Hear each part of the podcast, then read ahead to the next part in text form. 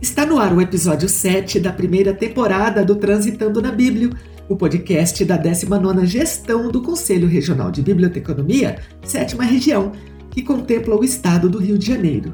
Este podcast foi criado com o intuito de compartilhar experiências sobre os temas que transitam pela biblioteconomia, e em cada episódio trazemos convidadas, convidados e convidades que enriquecem o debate sobre os temas da área. Siga o CRB7 nas mídias sociais. Estamos presentes no Twitter, Facebook, Instagram e no YouTube, além de nosso podcast disponível nas plataformas de streaming Spotify e Anchor. Eu sou Alexia Vitória, conselheira do CRB7. Faço parte da Comissão de Ética e também da Comissão de Divulgação e Valorização Profissional e o episódio deste mês conta com a colaboração no roteiro de Thaís Miassi, bibliotecária de Matão, interior de São Paulo, na Escola Senai Oscar Lúcio Baldan, e ela também é livreira no Canto Nerd.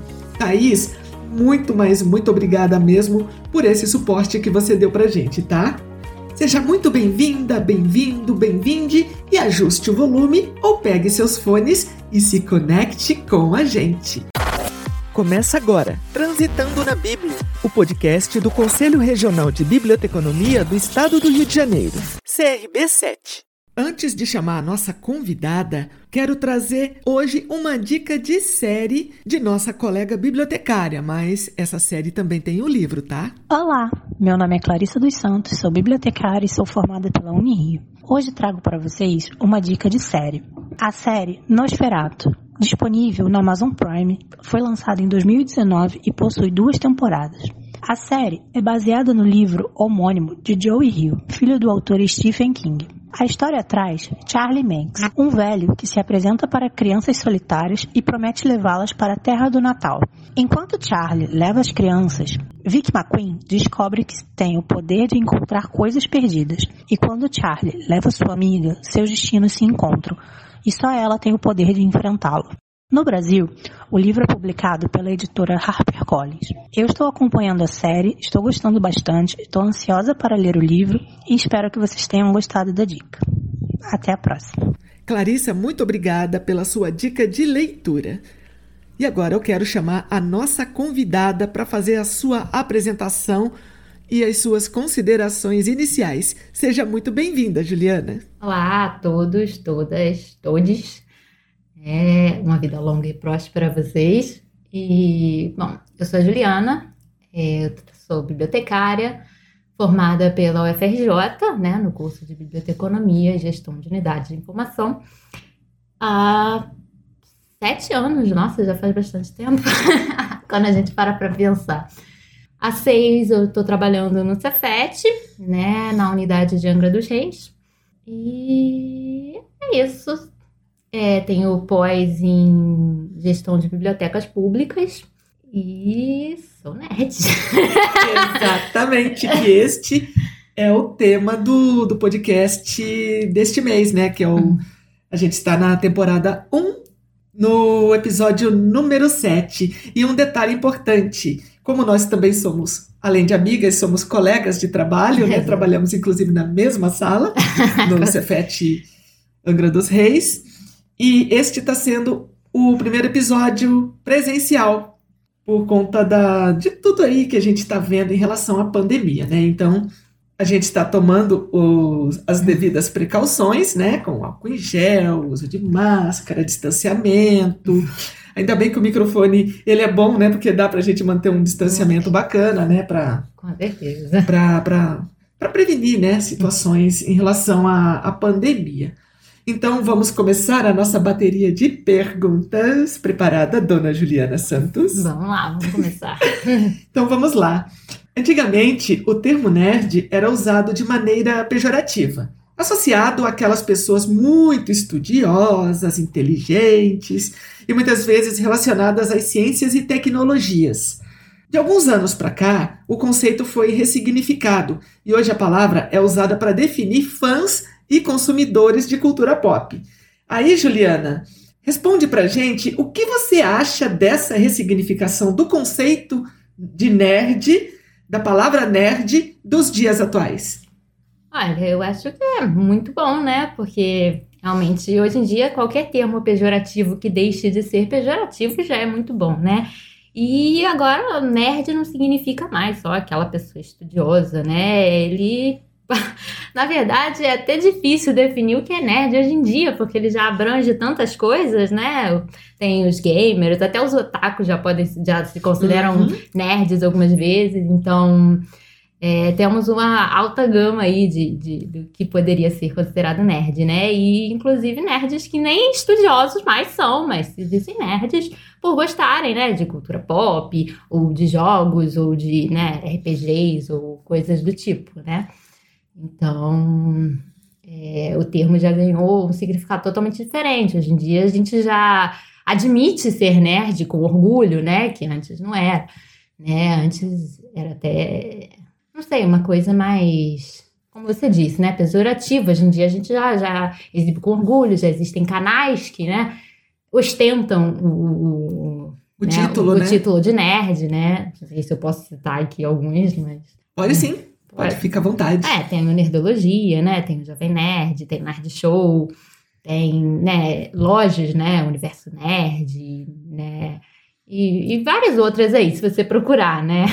Até o, o, a loja aí da, da sua colega em São Paulo, né? O Canto Nerd, né? Isso. Então. Um espaço muito bacana e aconchegante, por sinal. Qualquer, talvez um dia que eu passe por São Paulo, vou tentar conhecer.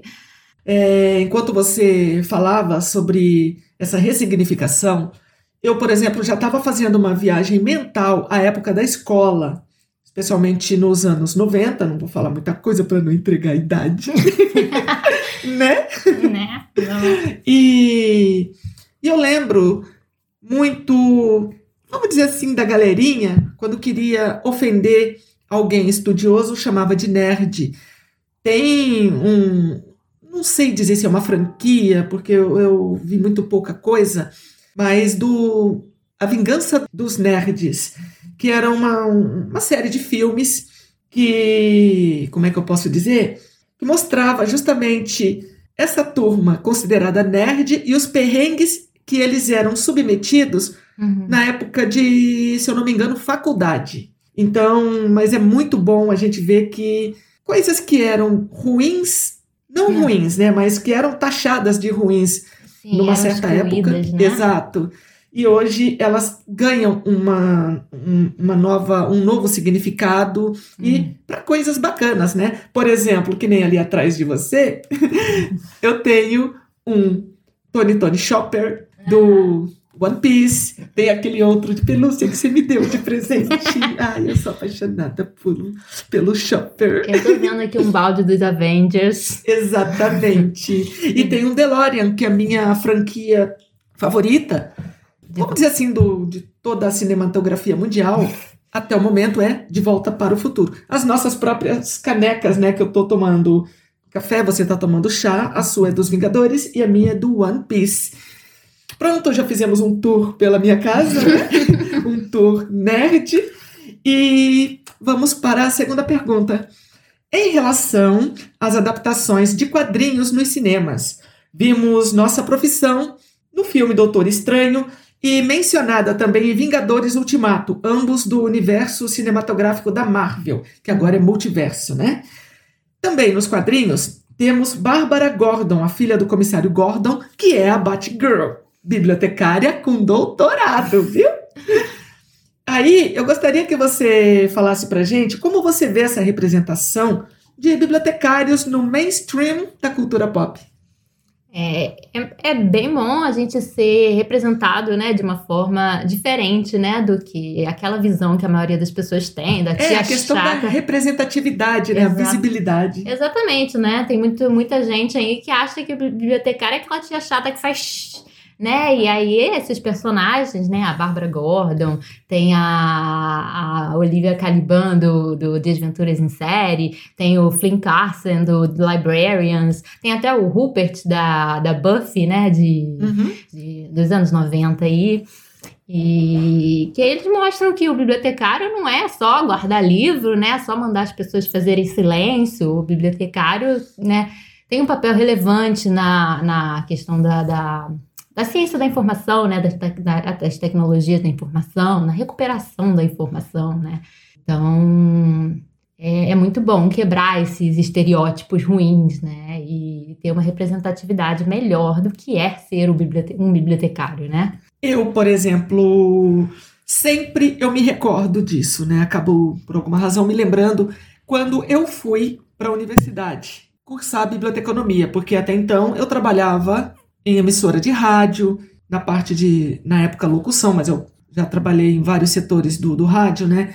Desde a parte de, de técnica, de som. De, já fui discotecária, que ali acho que foi o meu primeiro contato com alguma coisa relacionada à organização e gestão de acervos, né? E eu lembro que alguns amigos da época vinham em tom de deboche falar para mim, né? Ah, você vai fazer, né? Faculdade para guardar livro e uhum. toda aquela questão. E, inclusive, uma vez, um, um, um, outro amigo meu lá da minha cidade, do interior de São Paulo, uhum. ele veio para mim, isso acho que um ano ou dois depois que eu já era uma bibliotecária consolidada no mercado de trabalho, que ele veio me dizer, pedir desculpas por ter zoado, né? Por ter debochado. E ele, depois, ele estudando tal. Uhum ele viu a importância da nossa profissão, né? E então são questões de ressignificação para algumas pessoas também, né? Assim, vamos dizer assim, no, no foro íntimo de algumas pessoas. Nosso curso era meio que o biblioquê?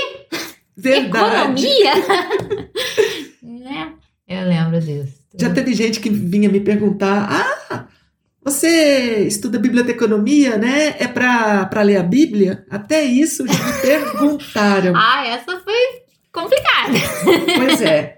Mas eu entendo, eu não julgo essas pessoas, porque eu confesso também que eu só tomei conhecimento da, da nossa profissão, tipo, quando eu estava procurando um curso para fazer, prestar o vestibular. Já que eu estava um tanto desmotivada com a área de comunicação social na época, no começo dos anos 2000, uhum. e fui buscar uma outra área. E me interessei pela biblioteconomia, ainda mais quando eu vi onde que se pode trabalhar, como um ótimo exemplo, né, fazendo, é, remetendo novamente a minha amiga, a Thaís, que ajudou a gente aqui no, no roteiro, que ela trabalha numa escola, mas ela também tem uma loja junto com o marido que trata do universo ou multiverso, no caso omniverso, né? Uh, nerd, e é muito bacana lá, é um espaço muito legal. Eu mesma tenho livros, quadrinhos, então eu acho que eu já posso ser considerada nerd também, né? é, como eu falei, né? Hoje em dia o termo está bem abrangente, tem muito mais nerd atualmente do que tinha vários anos atrás, né? Isso talvez seja fruto né, da, da globalização, né, da, da, facilidade de disseminar informações, conteúdos, mídias, etc., né, mas foi uma coisa boa, né, mas é, é, saímos ali do nosso cantinho escondido, né. O nosso cantinho do Sai. Juliana, você é uma amante também de jogos eletrônicos, né? Sim. E um ponto sensível no ambiente nerd, mais especificamente nos games, é o machismo e a LGBTfobia presentes no meio. Inclusive, hoje com uma repercussão bastante relevante na mídia, gerando cancelamentos de contratos publicitários e expulsão de plataformas e também de equipes de alguns jogadores, em virtude desses comportamentos inadequados com os dias de hoje. E eu queria que você falasse sobre, sobre esse ponto em específico. É, então, o, as repercussões, né, que esses, essas é, atitudes, né, da, dos jogos tá, cria, mostra que o, o, público já não aceita mais isso, né? Uhum. É, inclusive, porque antigamente os consumidores de games, né, jogos eletrônicos, eram predominantemente masculinos. É, por, por questões mesmo de machismo mesmo, né? Dizer que jogo não é para menina e essas coisas, né? Que, que sempre dizia. Então, a menina não tinha tempo de jogar porque tinha que ajudar a mãe na casa. Hoje em dia a gente já tá, a gente já, já tem bastante mulheres que também consomem né, jogos eletrônicos, eu sou uma delas. Então, a gente quer se ver representada naquele jogo, né? E não se representada de forma erotizada, sexualizada. A gente quer se ver representada como a gente é, né? Com personagens fortes, com personagens é, independentes, né? Personagens que não esperam ser salvas pelo protagonista masculino, né, do jogo. O príncipe cantado no cavalo branco. Exatamente. Não que a gente se recuse a jogar jogos com protagonistas masculinos, mas é, é aquilo, é a forma como você expõe, né, o personagem. Ah, teve uns anos atrás aí que teve um... Eu nem vou citar, né, essas coisas para né, não vale a pena ficar remexendo feridas, mas já teve jogos, é, eventos de jogos que queriam proibir mulheres, né? Nossa, que horror! Pois é, teve uma repercussão negativa. Depois eles tentaram fazer, ah, não, isso é um evento de cavalheiros, né? Mas não ajudou muito, né? Nem um pouco, Porque... só piora. É, eu não sei, que você não pode ser nada de bom que você espera conseguir excluindo, sei lá, né, quase metade aí do seu né, do, dos seus clientes, né, dos seus consumidores. Eu, né? Não pode vir nada de bom nisso, né? A gente. Mas também tem o lado bom, né? A gente tem um, um crescimento, né? É, de personagens femininas, né? Tem o The Last of Us. O primeiro tem o, o, personagem masculino com a menina, mas no segundo a menina já, já, já ganha o protagonismo, né? Ah, eu não joguei ainda o segundo, né? Mas ouvi falar muito bem, tá na lista aí, né? Mas com criança em casa é difícil de jogar videogame, mas a gente vai botando na lista e um dia a gente joga.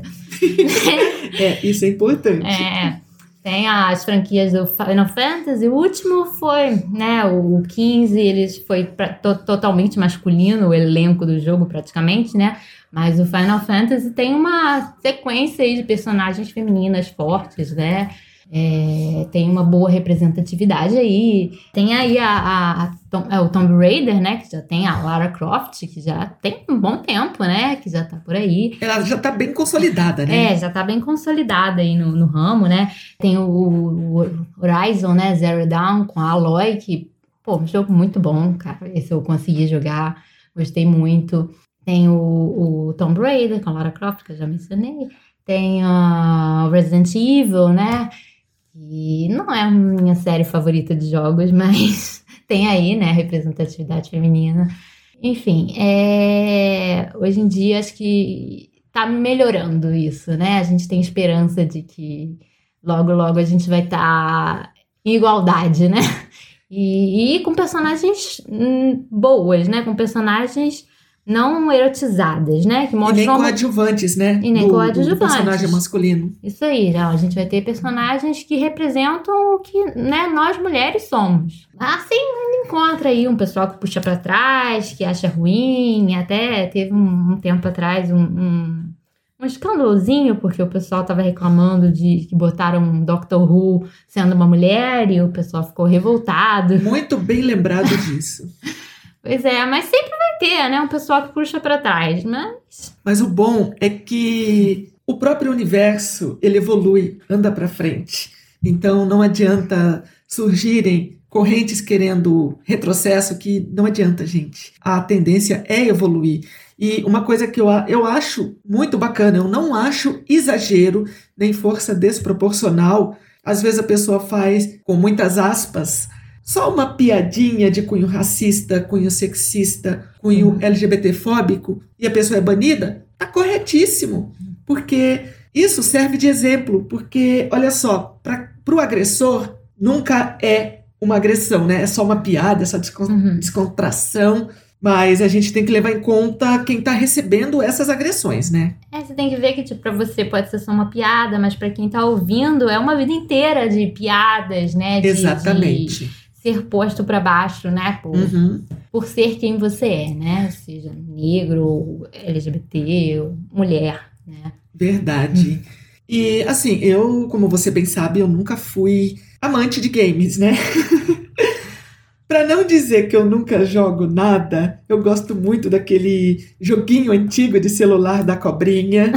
e, e um que volta e meia a gente joga lá na sua casa, né? O That's You. Ah. Aquele eu adoro. Jogos de festa são sempre muito bons, divertidos para quando você tem bastante gente, né? Verdade. São muito bons. Eu, eu, curto muito também, né? Mas são aqueles jogos que você só consegue jogar quando você tá numa festa, porque sozinho assim Fica difícil, graça, né? Não tem. Tem que ter no mínimo umas três pessoas pra ficar divertido, né? Então. É igual jogo de tabuleiro, né? Tem Eu ia jogos fazer de uma pergunta tabuleiros que são, isso. Uhum. que são ótimos, maravilhosos, mas a maioria deles você precisa de mais que duas pessoas, né? E como, né, ainda mais nessa pandemia, são só eu, né, o marido e a filha, então a criança de dois anos não joga. Né? Ela joga tudo pra cima. Ela joga tudo pro alto, é isso aí. né? E depois a gente tem que ficar catando as pecinhas por aí. Então não é muito legal deixar ela jogar. Né? Por enquanto. Por enquanto, exatamente. Eu ia complementar com isso. Por enquanto. Siga o CRB7 nas mídias sociais: Instagram, Facebook, Twitter e também no YouTube. Juliana, eu lembro quando a gente se conheceu, pode-se dizer 2015, né? Porque a gente já entrou no Cefet em dezembro de 2014 e você já casou uns dias depois, já Uhum. pegou a licença, né? Sim. E basicamente a gente só começou a, a se intera- a interagir, a conversar, a se conhecer a partir de 2015. E eu Sim. lembro que você sempre comentava com um brilho nos olhos um tipo de evento que você e o seu marido, o Júlio, frequentavam na, naquela época, que eram as festas e eventos medievais. Uhum. Aí fala pra gente como que eram esses eventos, porque hoje, com a pandemia, não se pode mais em virtude de, de aglomerações, mas chegaram a acontecer alguns de forma remota, né? Fala pra gente, conta pra gente como que, como que eram esses eventos. Eu gostava muito, assim, né? Tudo era pra voltar aí nesses, nesses eventos aí. O que a gente ia, né? Ele tem um nome irlandês que eu não vou tentar falar, porque pra quem não sabe gaélico é muito complicado, então eu não vou tentar falar o nome do evento. Então, né? Quem, quem me conhece deve saber do que eu tô falando. Mas era bem legal, eram tipo dois dias de evento, né? E ele meio que tentava simular o, o- as festas de- da Irlanda pré-cristã, né? É, então tinha, né, as, as divisões lá, da, né, o, o pessoal se dividia em grupos para fazer o- os jogos, né? E eles tentavam buscar jogos que, que fossem né, daquela época. Tinha outros grupos que parece que já eram mais fundamentados também, com outros tipos de, de cultura, né? Tinha os nórdicos e os nórdicos e os irlandeses de vez em quando se bicavam lá no evento, que era muito engraçado, mas era tudo muito assim, brincadeira, não era nada, né? E o pessoal levava as réplicas das tendas, né? Muito legais. Assim, a gente que ia só como convidado não tinha como, né? Providenciar uma réplica de tenda para ir para lá para passar uma noite, né? Mas mesmo assim valia a pena a imersão, né? Mesmo você estando numa tenda é, moderna, né? Ainda era legal você, né, ter aquela luz de fogueira, né? Ficar tudo escuro e, e ter que achar o caminho até o, o- Lá tem banheiro, né? Mas antigamente não tinha, né? Mas achar o, o seu caminho no escuro, né? Dá um medo, mas eu, eu gosto muito dessa imersão, né? O pessoal tenta, tentava botar, né, músicas. É, roupas assim. O, o- aqui os eventos não são tão rígidos na vestimenta como são, né, nos Estados Unidos, em outros lugares. Tem lugar que o pessoal é bem rígido com relação à vestimenta. Mas aqui, né, é mais diversão e tal, né? E aqui, assim, a gente não, como não teve uma idade média, né? Às vezes é um pouco difícil, né? A gente reproduzir, assim, com. Mas era, sempre foi muito divertido, sabe? Essa, essa imersão, assim, é muito legal. Eles tinham uma moeda própria e você trocava, né? Usava aquelas moedas lá no evento. E ah, tinha várias comidas, bebidas né, eh, tradicionais, hidromel, eh, cer- Eu adoro hidromel. eu também gostava bastante, agora não mais. Mas. Assim, uma informação que eu acho muito importante mencionar, que além de você ser gateira, que também é importante, Ah, você também é vegana. é, pois é, é estranho, né? Mas os meus gatos carnívoros foram que me fez é, ver o veganismo, né? Você acaba vendo o ponto de vista do, do animal, não um ponto de vista, né? Mas você acaba sentindo que aquele animal ali tem sentimentos. E se aquele animal tem sentimentos, por que, que a vaca, o porco, não terá, né? É, mas assim, os eventos não eram veganos. Mas eu consegui até me dar. No último que eu fui, eu já era vegana e eu conseguia comer bem, né? Tinha bastante frutas e, e legumes e caldos, né? Nem todos os caldos tinham carne, então eu conseguia comer bem, né? Pães, tinha pães que eu conseguia comer, então foi, foi bem divertido. Além de que cerveja ainda é vegana, né? A maior parte delas, pelo menos. Então, foi divertido, a diversão aí tá garantida. Né? Mas é isso, eu sempre, sempre gostei muito desse roleplay, né? Tipo, eu sempre fui meio, muito viciada em RPG. É, quem é minha amiga sabe que eu vivia pedindo para alguém narrar para mim. então, não, não tem como negar, né? Eu gosto muito de. Falando em RPG, nossa, a primeira vez que eu vi um dado de, R, de RPG dado com 20 lados. Primeiro eu tinha ouvido falar e ficava tentando visualizar. Gente, como que existe um dado com 20 lados? Só conseguia visualizar o convencional, né? Com... Mas você não presta atenção nas aulas de matemática. Um icosaedro. Olha lá, você vê o icosaedro que a tia falou lá, é um dado. Aliás, eu. Eu vou lembrar desse nome, né? Eu era aquela pessoa que a professora pedia um exemplo e eu tinha os exemplos para dar. Ó, tem o icosaedro aqui, o icosaedro, professora. Ah, tô falando de escala. Aqui o mapa, aqui no livro de RPG, uma escala, ó. Sabe? Então a gente sempre tinha coisa para mostrar nas aulas. E aproveitando que você mencionou o RPG, que inclusive foi. Como eu fiz o roteiro na correria por conta dessa minha nova rotina, né? Uhum. Eu acabei me esquecendo de inserir o RPG no, no roteiro. Aí fala pra gente também suas experiências, suas vivências, os jogos, se há uma representatividade da nossa profissão também no, no RPG, porque eu sou, assim, aquela nerd de jogar banco imobiliário, War, o Imagem Ação que tá até em cima do armário ali, tenho minhas coisinhas aqui, gosto de de animes, né? Sei, você não pegou a fase dos RPGs online, né? Pois é, e RPG para mim sempre foi algo que eu nunca consegui entender. Já começando pelo, como é que chama o dado que você falou? Não, é um D20, tá? Mas a forma dele é um icosaedro. Esse negócio aí. Então, conta pra gente, né, sobre o RPG. Então, né, para começar, RPG que eu estou falando aqui não é a reeducação postural global, né? O RPG que eu estou falando é o Role Playing Games, né? Jogo de interpretação de, papel, de papéis, né? É, o, o, RPG tradicional, é, ele tem um conjunto de regras que nós geralmente chamamos de sistema, e alguns sistemas já são vinculados a determinados cenários, outros já são mais livres, então você cria um cenário. O RPG mais comum, e era o que eu mais gostava também, era o com ambientação mais fantasia medieval, né? E aí não tinha representatividade bibliotecária, não. Quer dizer, porque antigamente é aquilo, o bibliotecário era o que guardava o livro, né? Porque o livro era aquela coisa preciosíssima, né? Que poucos tinham acesso, que que a maioria era manufaturada, era, era feito à mão pelos monges, né? Uhum. E aquela coisa desenhada e bonita. Então, você ia na biblioteca, o livro estava preso na corrente na parede. Então, é, eu diria que não tinha representatividade da nossa profissão aí. E você, inclusive, falando isso do, do, do livro, tendo um guarda, monge, e o livro lá da corrente, eu até lembrei do ONG do filme Doutor Estranho, que ele substituiu um bibliotecário lá, né, que aconteceu uma situação envolvendo o Caecídios, o personagem. E é exatamente isso, o livro acorrentado na, no espaço, né, na parede, na, na, na estante. Sim, é. Uma coisa bem medieval. É, a Idade Média era meio, meio assim mesmo, né? Não tinha muito, muito por onde correr, não.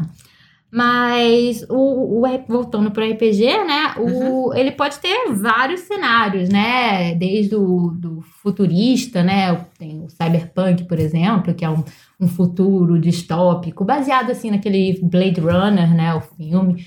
Para quem não assistiu, é um filme bem legal de assistir, se você gosta dessa temática cyberpunk. Isso, qualquer série, qualquer desenho, né? Pode virar cenário de RPG. E é isso, tem uma porção de, de sistemas por aí que você pode usar, uns são mais complexos, outros são mais fáceis, né? Qualquer cenário. Então, os, o, tem um narrador, que é o responsável por criar a história, a situação, né? E os desafios pelo que os personagens vão jogar. Cada jogador cria um personagem de acordo com as regras daquele sistema que foi escolhido, né? E interpreta aquele jogador nas situações criadas pelo narrador. Então, é, é, é tipo assim, um jogo, só que é muito aberto, né? Porque você é, não tem só aquele conjunto limitado de ações que você pode fazer. Você pode Bem, geralmente o narrador vai tentar orientar, mas você pode aloprar e fazer uma coisa que nada a ver, né? Desde que seja coerente com o seu personagem lá, você pode fazer. Então, é, a jogabilidade é muito aberta, né?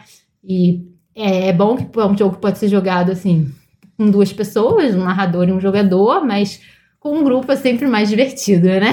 Ah, tudo no, grupo é bem mais divertido. No Stranger Things você vê, né, que as crianças jogam lá, né, o D&D, que é um... Uma das minhas séries favoritas. Pois é, um dos sistemas mais comuns, assim, mais conhecidos. Era um dos meus favoritos também. Né, e você vê que eles jogavam lá. Então, o, o primeiro, o segundo, principalmente, eles é, tratam bem desse negócio D&D, pegando os, os, os monstros, né, é, as, as ideias... Eu, foi uma das coisas que eu gostei na série também, foi isso, né? As referências a RPG. Juliana, para encerrar a nossa bateria de perguntas, como você tem visto a biblioteca e a profissão bibliotecária representadas na literatura?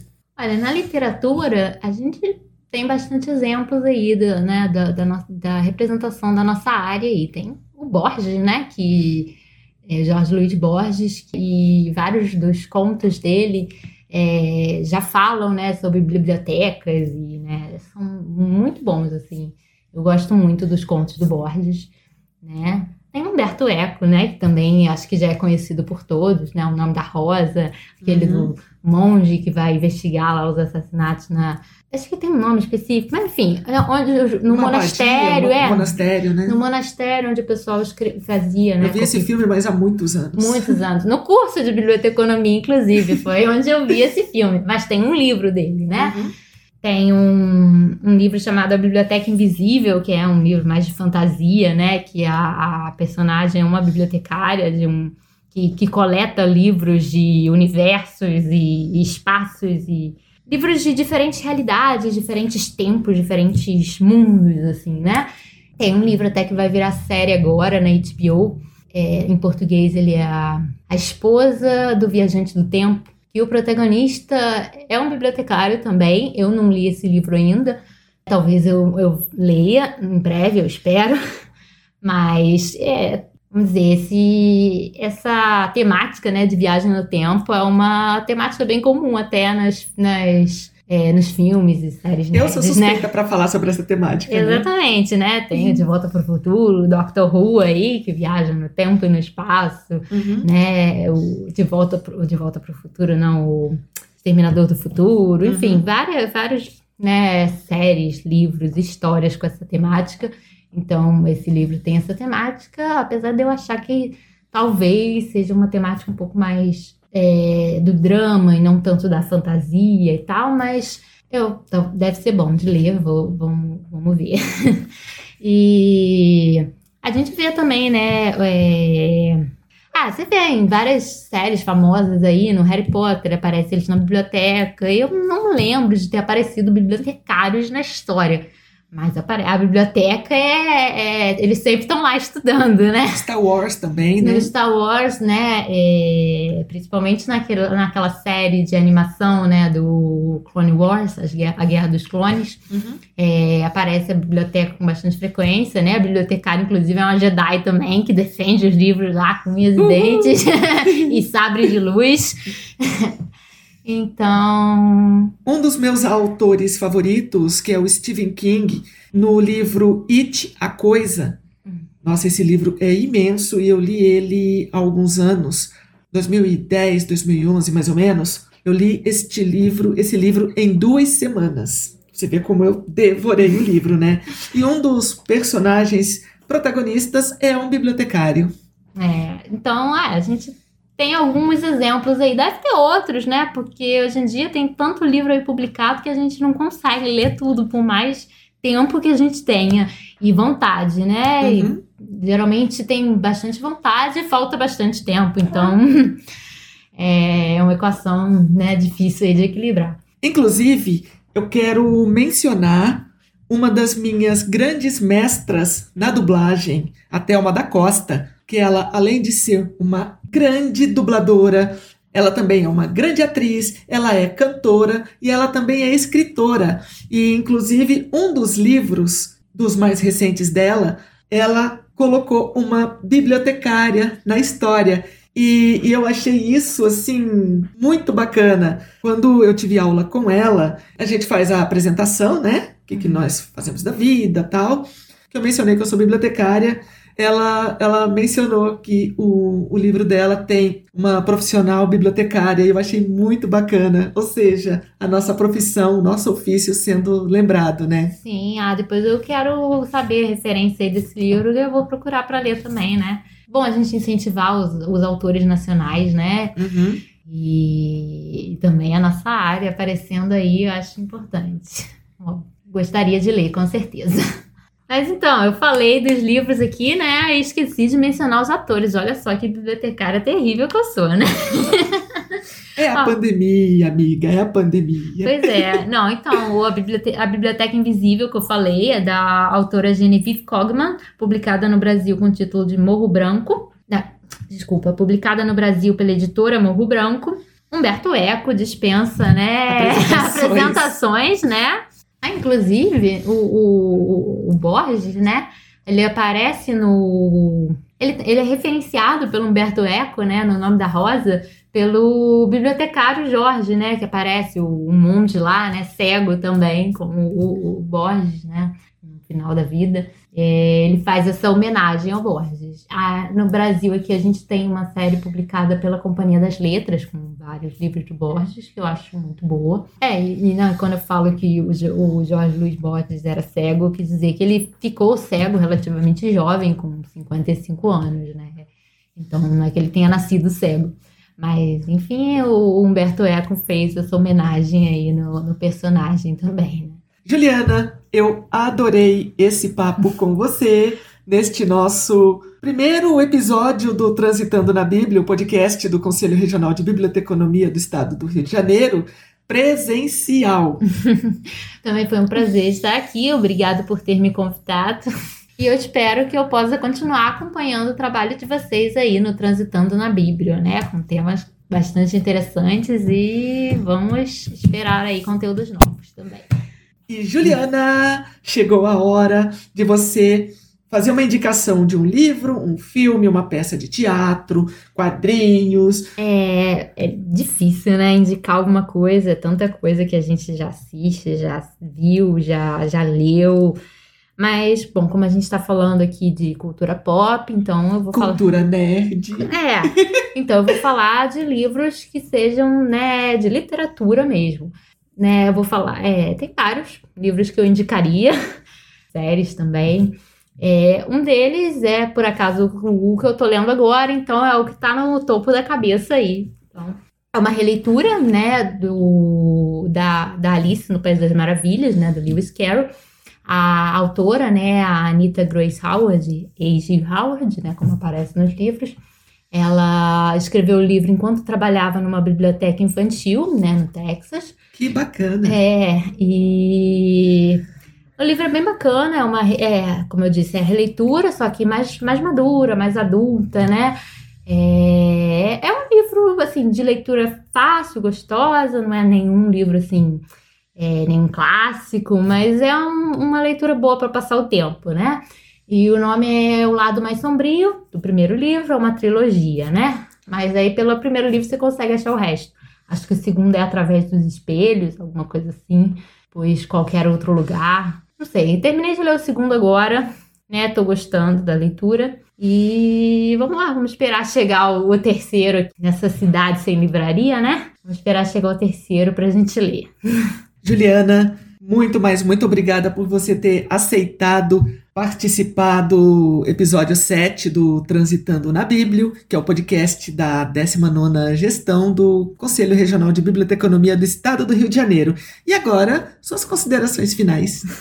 Bom, muito obrigada por ter me convidado. É, espero que eu né, possa, tenha sido interessante a minha contribuição aí. Espero que vocês tenham gostado, todos vocês. E espero continuar assistindo o trabalho de vocês, que tá ficando muito legal, né? E não só a parte técnica, que é importante também, mas, né, também outras, assim, de conversa, como a gente está fazendo agora, que é, é, bem legal de ouvir, né? É bom ver as experiências dos nossos colegas, né? As experiências, os gostos, né, de, de cada um. É, é uma experiência sempre muito positiva. É bom a gente dar uma expandida também, além das caixinhas do processamento técnico uhum. e da parte da gestão, né? Sim, sim, porque a gente também não é só trabalho, né? Nós também somos, somos pessoas e pessoas, cada pessoa é única e, e é muito interessante às vezes ver o lado de cada uma. Obrigada, Juliana. Obrigada, Alexia. Até a próxima. Este foi o episódio 7 da primeira temporada do Transitando na Bíblia, o podcast da 19ª Gestão do Conselho Regional de Biblioteconomia, sétima região, que contempla o estado do Rio de Janeiro. Siga o CRB7 nas mídias sociais. Estamos presentes no Twitter, Facebook, Instagram e também no YouTube, além do nosso podcast disponível nas plataformas de streaming Spotify e Anchor. Eu sou Alexia Vitória, conselheira do CRB7, faço parte da Comissão de Ética e da Comissão de Divulgação e Valorização Profissional. Lembrando que este episódio teve a colaboração da bibliotecária Thaís Miassi, da cidade de Matão, no interior de São Paulo. Mais uma vez, Thaís, muito obrigada pela colaboração. E a gente se encontra no próximo episódio. Tchauzinho! Tchau, tchau! Termina aqui Transitando na Bíblia, o podcast do Conselho Regional de Biblioteconomia do Estado do Rio de Janeiro, CRB7.